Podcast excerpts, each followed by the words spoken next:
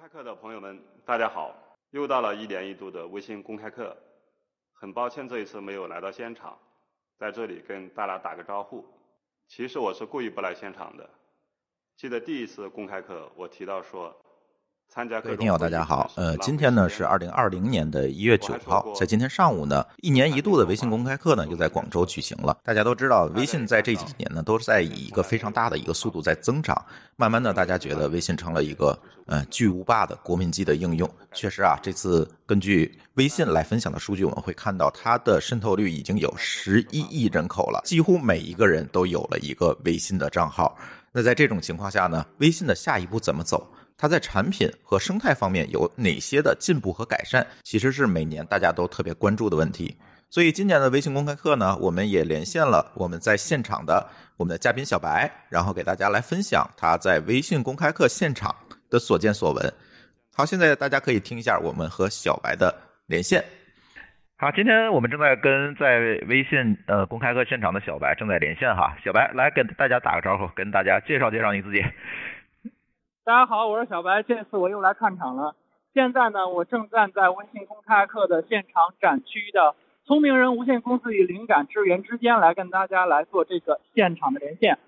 嗯，呃，今天你其实从早晨我看就去了现场，天还没亮，我看你就在开发朋友圈，就说你已经去现场了，是吧？对，因为呢，我今年呢是以展商的身份来参加公开课的，所以呢，我。住的非常近，因为我们要提前过来去布展，要确认我们的各项准备措施都正常可用。呃，那你今天在微信公开课看到了什么印象深刻的东西吗？呃，其实是这样的，因为作为展商呢，我们是没有办法进入到主会场的。嗯。所以呢，其实我和大家看到的东西呢，都是通过直播看的。嗯。但是呢，的确有一个不太一样的，就是今年呢，小龙没过来，因为这个事儿呢，可以说是几年来的头一次。因为我其实去年呢也来了这个微信公开课的现场。去年的小龙是有演讲，然后今年呢，别的东西对于我来说都很常规，唯独小龙没来这次，还是让我很惊讶的。呃，你看呃现场的展商，还有我们参与这个微信公开课的朋友们的状态都是怎么样子的？今年呢，因为我刚好去年也来了，所以说说是实话是，今年可能是不如去年的，因为今年呢，其实我们会发现今年的公开课是不如往年长的。在去年呢，我们的微信公开课是九号和十号两天，但是今年只有九号这一天，上午是主会场，下午是分会场以及展区，然后就没有了，就结束了。但是去年时候我们是有两天的，然后今年的参展的这样的一些呃观众呢，也比去年少了很多，因为我们今年的展位的流量，呃，相比去年还是少了很多的。呃，那你觉得今年的人多吗？不多，今年。现场没有达到爆满的状况，现在大家都站得很松散。哈哈，呃，现在已经是下午五点了，应该这个活动还有一个小时就完全结束了，是吧？对，因为现在呢还是有分会场在演讲，所以说现在呢其实可能是有一些分会场结束，大家就不再听了，然后可能就会来到展区这边来看一看。因为今年的展区设计的还是很有意思的。哎，刚才你提到张小龙的这个开场演讲啊，这次他是以一个视频远程的形式来讲的，是吧？其实他是提前录好的一个 VCR 来讲的。呃，这个刚才就像你说的，也是第一次。但是对于张小龙这个演讲的本身，你怎么看？我会觉得说这个可能会是张小龙有点爱惜羽毛，因为其实我会发现，嗯，因为作为一个科技行业从业者，我会发现微信这两年讲不出故事了。嗯，为什么呢？我们会回看我们前面几年。一七年讲的是什么呢？讲的是小程序发布，所有人都好哇，amazing。到了一八年呢，小游戏的发布。到了一九年，有企业微信。到了二零年，我们会发现张小龙不来了。在过去这一年里，微信有没有变化呢？有变化，嗯，但是的确没有让我们惊讶的变化，嗯，可能都是一些小的改进。对，而且我们也关注到了这个呃，整个这次微信发出来报告，它的增长率其实也没有往年这么高了。对，因为这个我就在想，可能是说微信把人口的红利现在已经吃完了，它作为国民的 app，至少在数字上，它现在已经没有什么故事可以讲了。那么新的功能呢，在过去的一年其实也没有太多大的改进，更多是一些生态上的变化。所以这种情况下，其实如果让张小龙来讲，可能没有那么好。对于他来说呢？他倒不如说，哎，那我今年不来讲，我给大家来点新意，然后让下面的人呢，大家也都出去锻炼锻炼。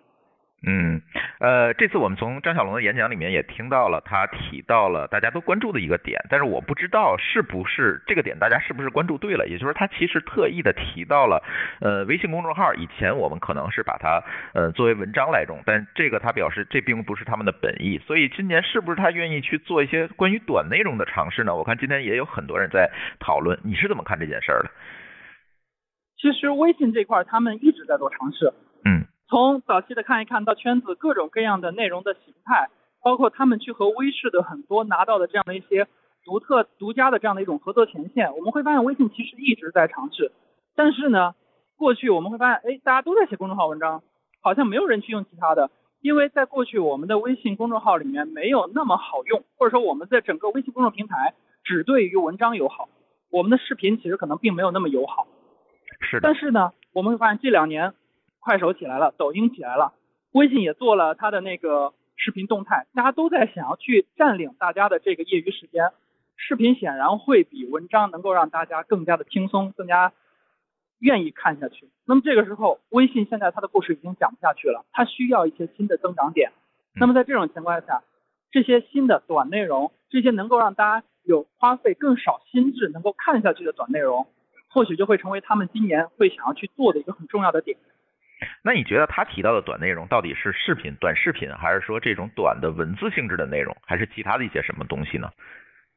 呃，至少就目前的微信的这样的一个迭代的话，那我还更倾向于是一个短的视频，因为即使到现在，我们的微信的那个视频动态的功能还是存在的，我们可能用的人不多，但是它始终没有下的。对，这其实是我想说的一个点，他之前试验的这个圈子这个功能，其实并不是说特别成功的呀。对他的圈子没有不重要，但是它重要的是它那个视频动态，也就是我们在个人的详情页下拉的时候会有一个视频动态，那个视频动态从它上一直到现在，我们一直都有，但是大家其实用的也没有那么多。这个，所以我我在想，这个可能才是他真正想要的一个短内容，因为其他的内容，微信其实是有过上过很多新内容，然后短暂就下掉了，包括我们比如说我们上期乱斗，我们说上的那个，嗯，呃，这样的一个动态的一个表情包。对，微信它是有上功能然后再下掉的这样的先例的，但是这个功能上了一直到现在都没有下，所以我在想，这个可能也是张浩龙比较看重的一个点。呃，但是我总有一个感觉，就是关于微信的在短视频上面的尝试，其实他做了很多，我相信他也有这样的意愿把短视频这一块做起来。但是往往呢，比如说我跟他们的这个，如果在谈短视频，那咱就不得没有办法去绕过抖音、快手这些平台。那我会发现这些平台更多的内容的呈现其实是基于推荐机制的，就是基于你的兴趣。和你的爱好，而微信的短内容更多的是基于社交属性的，也就是你的朋友发了什么。但是往往在获取这一类内容的时候，我关心的很可能不是我的朋友发了什么，而是我感兴趣的内容。对，所以说这个点就在于说，微信它虽然想做，但真的不一定能做起来。嗯。因为视频，我们什么时候看视频？我们娱乐，我们会看视频，它和公众号还不一样。我们看文章的时候，我们下意识会说，我会希望我去获取信息，我会去获取知识。但是看视频的时候，绝大多数人他会第一反应说，我要去娱乐。对，是消磨时间。对，我是要消磨时间的。嗯。那在这种情况下，你这种基于朋友的机制，说白了，我们每个人的生活其实都很无趣，我们没有那么多的东西能够让视频动态让我的朋友看了，他会觉得说很开心。嗯嗯，是这样。那今年其实呃，在张小龙这个演讲后面还呃做了很多演讲，呃，也有一些大家觉得值得关注的点，比如说呃信用分，比如说这个直播直播组件，比如企业微信。那你觉得这些值得关注点，从你的角度来看，你更看好哪些点呢？呃，这个点呢，这也是我为什么我会站在这个聪明人无限公司这个地方。嗯，我想跟大家说一下这个布局。那么在展会区呢？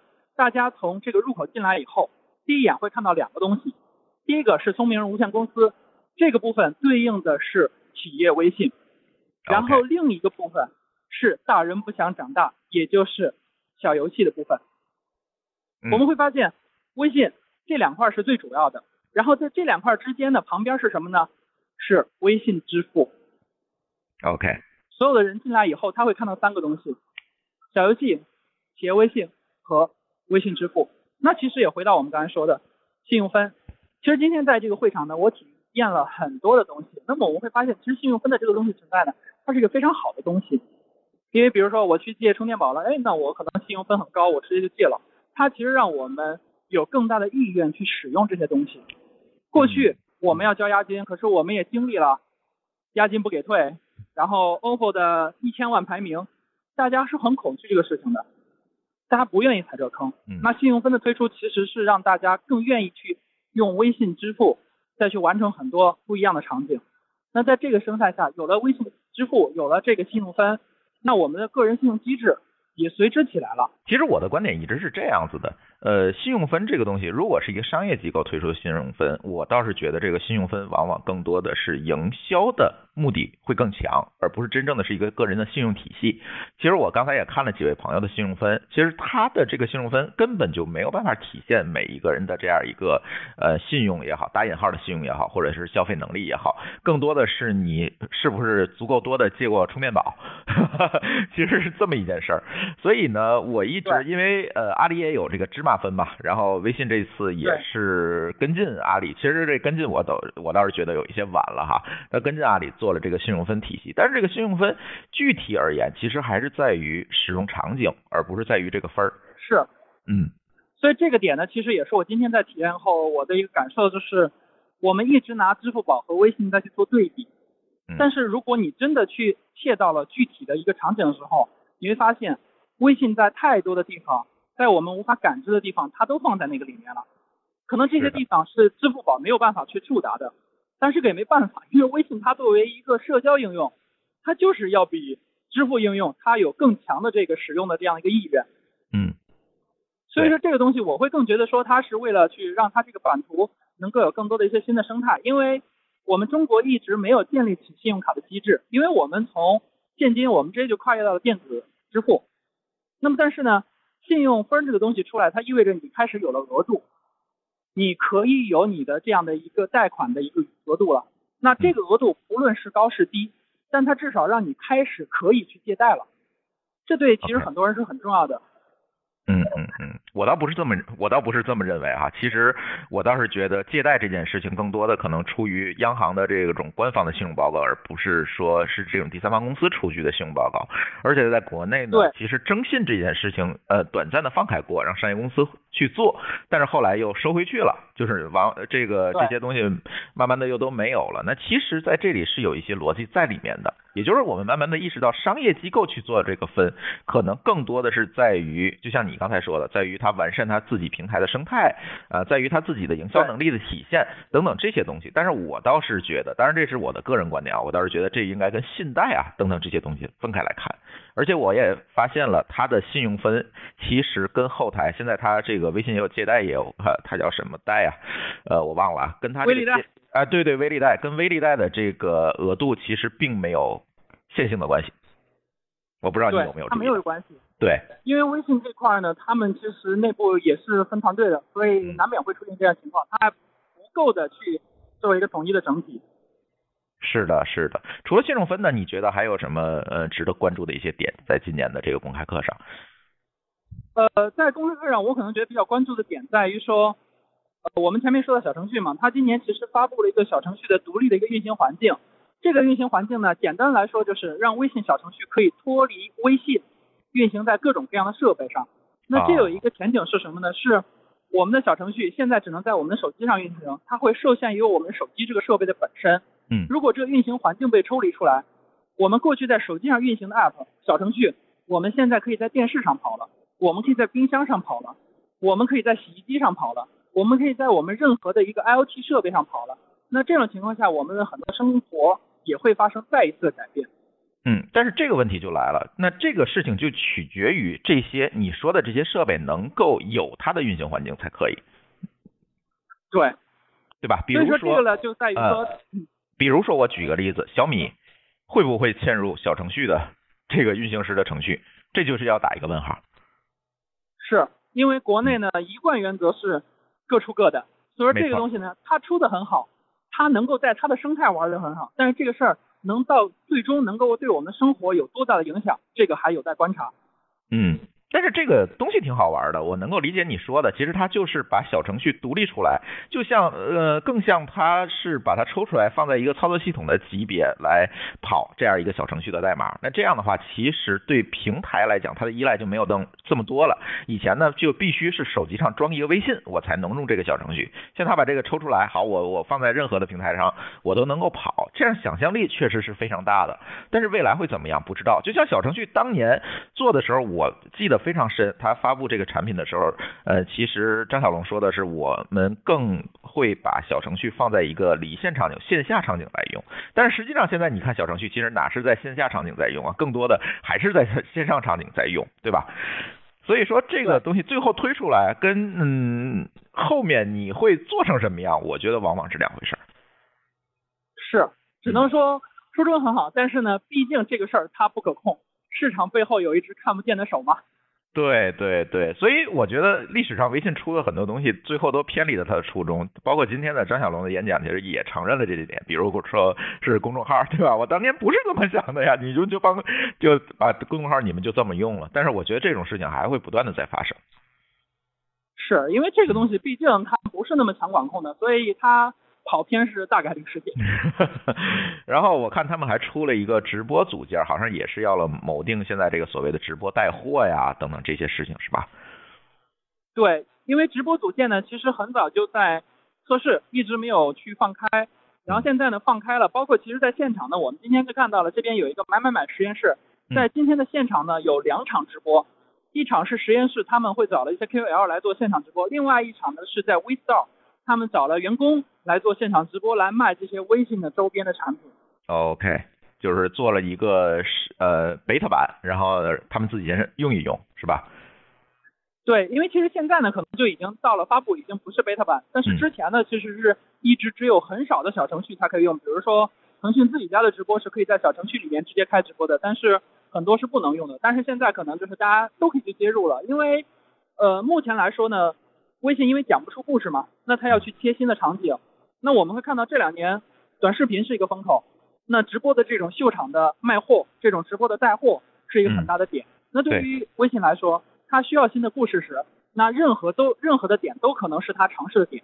那既然我有直播，那我为什么不能把直播给做起来？我要去试一试这个数据，试试这个水。OK。对，我觉得他是要试一试这个水，因为他只是多了一个组件而已。对于他来讲，其实也没有特别高的代价，而不是单独的去发布一个什么东西。对，嗯，呃，其实还有企业微信，这次我觉得也大家也是蛮关注的。包括昨天在我们乱炖的录制的过程当中，呃，张乐和老高也提到了这个企业微信现在升级之后，呃，一些好用的地方。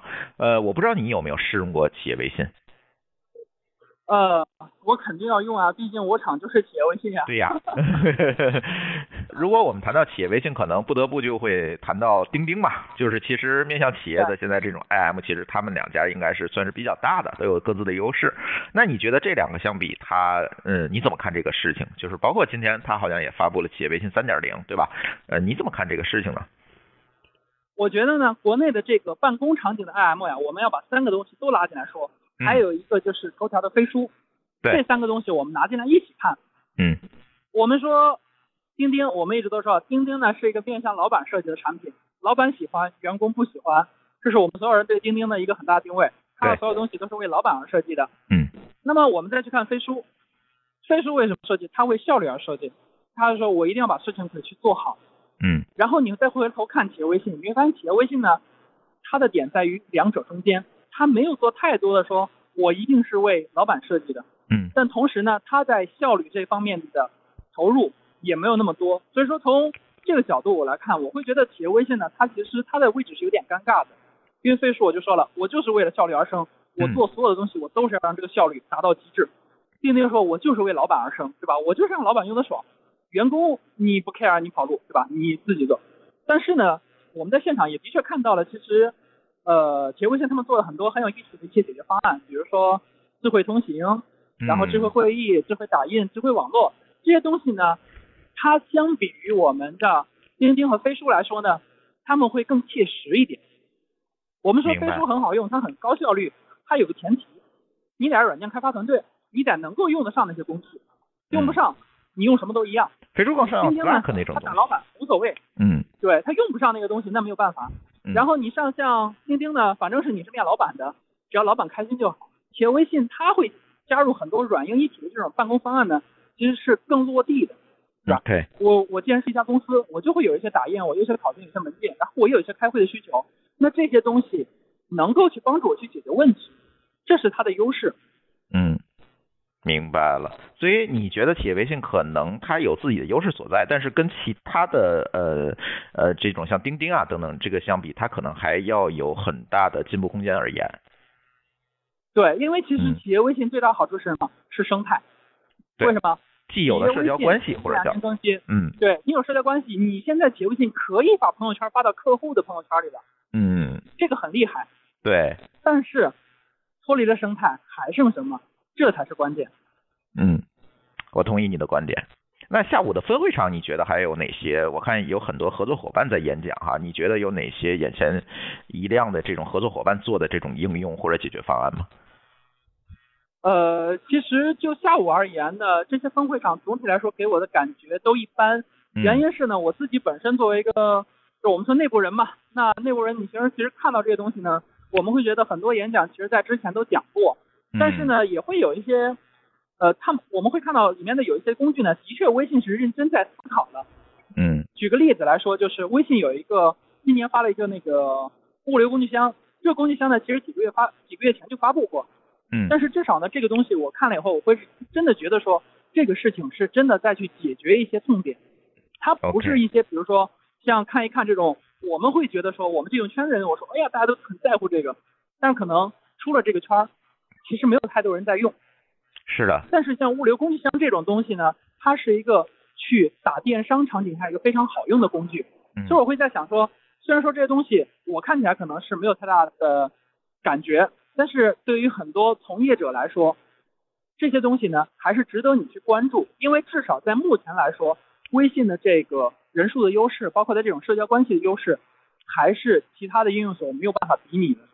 嗯，也就是它的覆盖率还是最大的，还是最大的国民级应用嘛，对吧？它这个流量和解决方案你不用的话，可能对自己来讲确实也是一个渠道上的损失。是的。嗯。OK，那其他的呢？你觉得还有什么呃想要评价和说的？对于这次微信公开课？呃，其他的话，我觉得就是我刚才说的，我说微信呢真的是到了我们生活中的每一个细节点。因为其实我今天在公开课上的这个展区呢，我发现了很多很有意思的一些应用。那么这些应用其实，在平时我们是感知不到的，我们没有觉得微信其实在这个背后做了这么多事情。但是也就是这些润物细无声的东西。把它汇总起来，会觉得，哇，微信和支付宝真的不是在一个量级。嗯。微信的确在这个方向很牛，它解决了很多民生的问题。包括今年在展会现场呢，有一个专区特别好玩，叫什么呢？它叫码农集市。OK。我看到的第一反应是什么？我说，哎，程序员的集市不太对劲儿啊。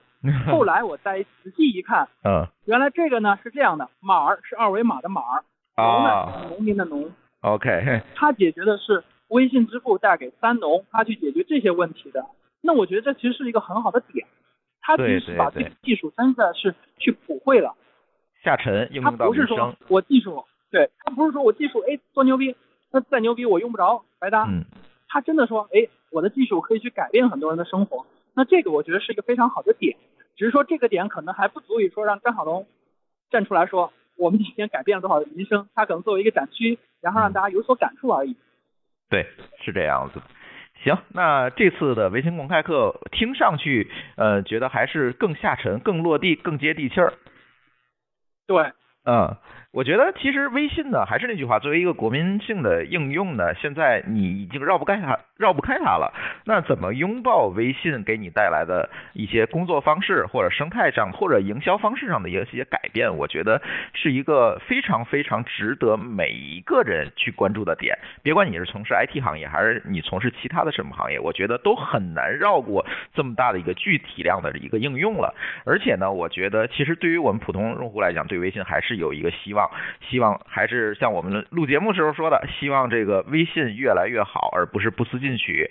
呃，站在现在的这样一个市场占有率上，然后它不再继续往前走，不再能够为站在用户的角度去想一些事情。我觉得我们还是希望它越来越好，也希望我们在明年的微信公开课上能够看到呃更多更好玩或者是更具颠覆性的一些应用和产品。哎，我们肯定是希望它能更好。毕竟这个东西呢，到了它这个量级，我们如果一下失去它，可能很多人的生活真的要要有改变了，付出很多的代价。是的，要付出很多的代价。这是不得不承认的一点。行，那呃也非常感谢小白啊，在现场给我们发回的连线。然后呢，这期节目我们也会通过我们的津津乐道与大家来分享。好，谢谢小白。好，再见，朱峰老师。拜拜。好，以上就是我们刚刚跟小白的连线哈。而在昨天晚上我们乱炖的录音的时候呢，几位嘉宾也提到了他们对于微信的一些观点，以及对今天公开课的一些预测。我觉得也不妨一并的分享出来，然后让大家听一听我们几位主播是怎么看待微信这些年的变化的。然后呢，紧接着今天是八号，明天我们就可以看到微信公开课了。嗯啊，微信公开一年一度的微信公开课在还是在广州是吧？广州啊，在广州开始了。然后呢，因为今天我们录这期节目的时候，我们没有办法预知明天的事情，但是我们看到了明天的这个议程。嗯，呃，议程里面有几个我们比较关注的点，刚才老高也提到了哈。嗯，呃，支付呃微信分是吧？微信支付分，微信支付分哎，老高秀了一下，八百一十一分。我但为什么我看不见呢？他他一直在测试，就是灰度吗？为什么你可以？我是得他是这样，他找张小龙去了呗？没有，当时是他有一些能有一些跟某些叫什么，就是有跟某对某些合作伙伴在测试。嗯嗯嗯。当时就是拿我是拿小店这个弄进来，明白？然后他就没有撤回啊，就一直能看。嗯。但是可能有这个功能就没就那一波，然后就没没有人有了。嗯嗯嗯。反正看一看，我期待一下微信，因为前一期节目我也聊微信了哈，就是微信的所谓的我们讲他现在遇到的一些挑战和问题，或者是他产品迭代上的一些事情。然后呢，我们也可以从这个公开课看一看。公开课应该是有，我相信它相对于是这一年的战略对的一个想法上，嗯，对吧？嗯嗯嗯。总而言之，我还是希望这个国民级应用好。对对，这对我们都有用啊。对，但是我们更不希望它成为一个霸权。是吧？就我就这样了，你用不用吧？嗯，就是这是我们最不希望看到的情况。还希望它能还能再长得它更好一些。对，那当然了。嗯，反正我看了一眼，它那里边可能还是偏向于我们一些叫什么某些场景下，可能还想再做一些延展。嗯，对吧？你像支付，我觉得支付分理论上讲也是希望能跟支付宝去做一个对做个对类。对，其实我觉得你把聊天这事儿先做好吧，其实还有很多嗯能够优化的空间的。我个人觉得，嗯，我个人觉得这个当然可能稍微咱没聊，就我觉得这个聊天这事儿你做的越重，其实对他来说不一定是好事。呃，但是也咱也保证基本功能可用啊！你能不能把聊天记录备份这件事儿先给我好好解决解决？我觉得这不难吧？这只能叫做你丢了也丢了也就丢了，丢了也就丢了，我能接受。问题是在于你能不能给我一个不丢的方法？嗯，这对于有些人，哪怕付费呢，是吧？啊，对，付费其实这些东西都能接受。你服务器端保存不保存我都可以，都无所谓。但是你给我一个更好的迁移和备份的方法。那，这个好像确实做的不好。PC 老多，我现在完完全就是克隆。整个克隆，对对，我定期而不是单独导出。比如说，我要换个安卓主力机，那我觉得就很麻烦。对对，可能你就一直 iPhone，iPhone，iPhone，而且它导的过程中还是总反反正总出问题。对。对，可能你那个聊天记录大了，总会有各种各样的问题出现。对，这个我是听到我那朋友圈总有人总有人在吐槽。这个跟你的用户规模没关系吧？本地化的东西，对吧？我本地功能的优化，这你跟你的规模量这都没有关系。你能不能把这事儿做好？这是挺好的一个试金石，我觉得，对吧？包括这次推出这个引用功能，上次咱也聊了，对，这个确实确实不好使，反人类的啊，确实不好使。尤其你打一段话，那个话长后边看不见了，看不见了，对对。因为他给引用的话，它并不会艾特本人。艾特，但是你让我看着特别难看。就是说，就是我我不会，就是说我的话如果被你引用了，不会看到的。但是我是不知道的，不知道的，他没有起到一个艾特功能。对呀，你根本就引用了，你自己爽了，别人能能看到。对，嗯，不，他跟他不用，他跟 PC 版就不一样。他 PC 版就就那就够了。对，我也不知道这个 iPad 版什么样的，反正它 iPad 版应该是一样的，一样应该跟 iOS 版。这我觉得就像朱峰上回说的，就是做的端的人是两拨人。嗯，对。而且他那个，比如说那个艾特你，你你，比如说你一条群里的好多聊天记录，你就找不着。对，其实他应该点那个引用，能够跳到。那一条记录上，对，然后再跳，再往上一跳，这么跳就可以了。就是 Telegram 那个逻辑，你拿过来就好了嘛。或者你艾特我一下，我再说，你再我去查下一个艾特是在哪儿，再下一个艾特在哪儿，我就直接就定位就可以了。因为有时候，比如像我的，可能比如我一下午才看一眼。那我你你你追不着了，我一句 我下边就不知道。对，我也需要翻五百条吗？难道那太累了？对啊，哪有那时间？从此我就再也不在群里说话了。就对，就这么简单的功能，他就一直做不到。嗯，但我觉得希望这是一个短期的烦恼。嗯，对吧？嗯，对吧？我相信只要吐吐槽的人足够多，他还会改的。微信很克制，克制个屁！这话不能这么讲啊。我觉得这个我们首先我自己的情况啊，我觉得有时候你还得理这。你你得了解他到底怎么想的，嗯，人家也许有人家的合理性，只是你不理解，嗯，对对吧？这个我觉得还是得就是两边都得说，对吧？光是我们自己这歪歪，可能确实不知道他的他的点是什么，他可能觉得太累，浪费资源，不好做吧？对，也不一定，不一定不好说，这这些事情都很难讲。这个时候就像说，还还是一个当叫什么当局者迷的问这个问题，嗯，对吧？嗯嗯。那我觉得，对于我们来说，现在反而关心说，他明天公开课会讲的那些内容，是不是跟我们能够息息相关？对我是不是有用？真的有用？对，而不是上一个虚的东西。对，虚的东西，你你你做了一堆功能，或者做一堆政务，好像跟我关系不大。也不是，也不是。我觉得企业微信我一直关注，它尤其最近刚升级这个三点零，是吧？其实好多功能，它把以前那所谓的咱那私域流量群控那种东西做进去了，做进去了。其实相当于做成一个正规军了，有点感觉。那就是说，这个这个东西确实有需求啊。嗯，对，肯定有需求。你不做，就一定是大家在下边打游击，对，做黑灰产那么去做嘛，对吧？嗯，所以这样的话，你起码。有些功能算是正面了，你可以做进去。而且企业微信从现在三点零开始，我觉得感觉上跟钉钉就开始往那个，他我感觉他对企业微信的重视程度要比之前要强很多了。这个这个就跟我们当时选那个拿什么打打拿打卡一样问题。说我要是用钉钉，我得把所有人在这钉上再得注册一遍。但是我用微信就不用了，因为大家本来就是拿微信群用的，对吧？是，而且他只要这个方向好，那我也愿意往下用，对对吧？企业微信是一个单独的 app，对，以前是个单独 app，而且跟你的个人微信是完全分开的，就是我可以再下一个 app，对，那这个真真好啊！你知道我为什么用安卓手机吗？就是因为它可以微信双开啊。如果要是企业微信的话，我就 自己就开了啊。对，而而且企业微信现在跟你的个人微信完全打通了，打通完以后的话，你那个可以加人，没有上限，嗯，那我要 CRM 了，可以拉群。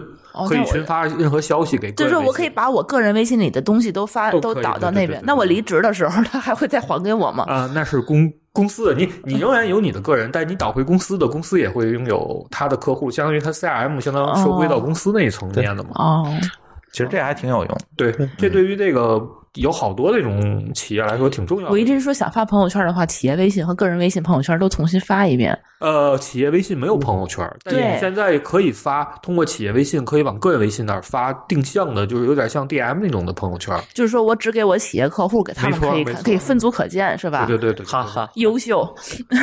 所以说这次企业微信三点零做的还是蛮有意思的。嗯嗯，对对，他我回去也看一眼，看有什么我们能用得上的。你现在唯一用唯一用的就是打卡，你就 CRM，对，可以可以用个 CRM。但我没他 CRM 其实意义不大，to B 业务。我们现在主要还是打卡多，但下边可能会面临的问题就是说别人请假。请假审批，呃，请假和年和年假的事怎么办？你你你不能雇个人总能记着吧？对，这个人请了几天，他用了几天年假，这个是挺烦的。这个一直都有啊，对吧？企业微信和钉钉一直都有，但我但功能比较弱。对，就是这个问题，就是这不如我以前做的弱弱弱，就你不能让我很很好的用，我就不如不用。但我觉得对于你们来说应该足够了。我回去再研究一下，不行，再研究。请假这个东西，钉钉现在有现成的免费产品，你直接用就好。他主要是请假之后，你要跟你的你的，他要跟怎么怎么跟对上这个事儿能对得上？这可以的呀。那我就要去看一眼喽。对你没有用，主要他不用钉钉，他们是用微信我们用微信，他用企业微信，我是用企业微信这这。不是有企业微信的，他打买打卡我的打卡设备就是走到企业微信里哦，直接从京东就不用注册了吗？哦，对吧？我的群直接能你就一看，你们居然都用企业微信？我是为了研究企业微信，是我装的，一直开了。但我们企业一直用的，之前一直用钉钉。因为我之前的企业微信，我就是别人跟我说话，我觉得体验特别不好。对对，很差。原来是割裂的，对吧？对，原来是割裂的。那现在都打你拿了两个聊天工具玩，那肯定不好啊。嗯嗯，现在新版可以看看，我觉得对那个它整个这个以前那微商啊、私域流量都加起来，包括原来微信上面又加了一层。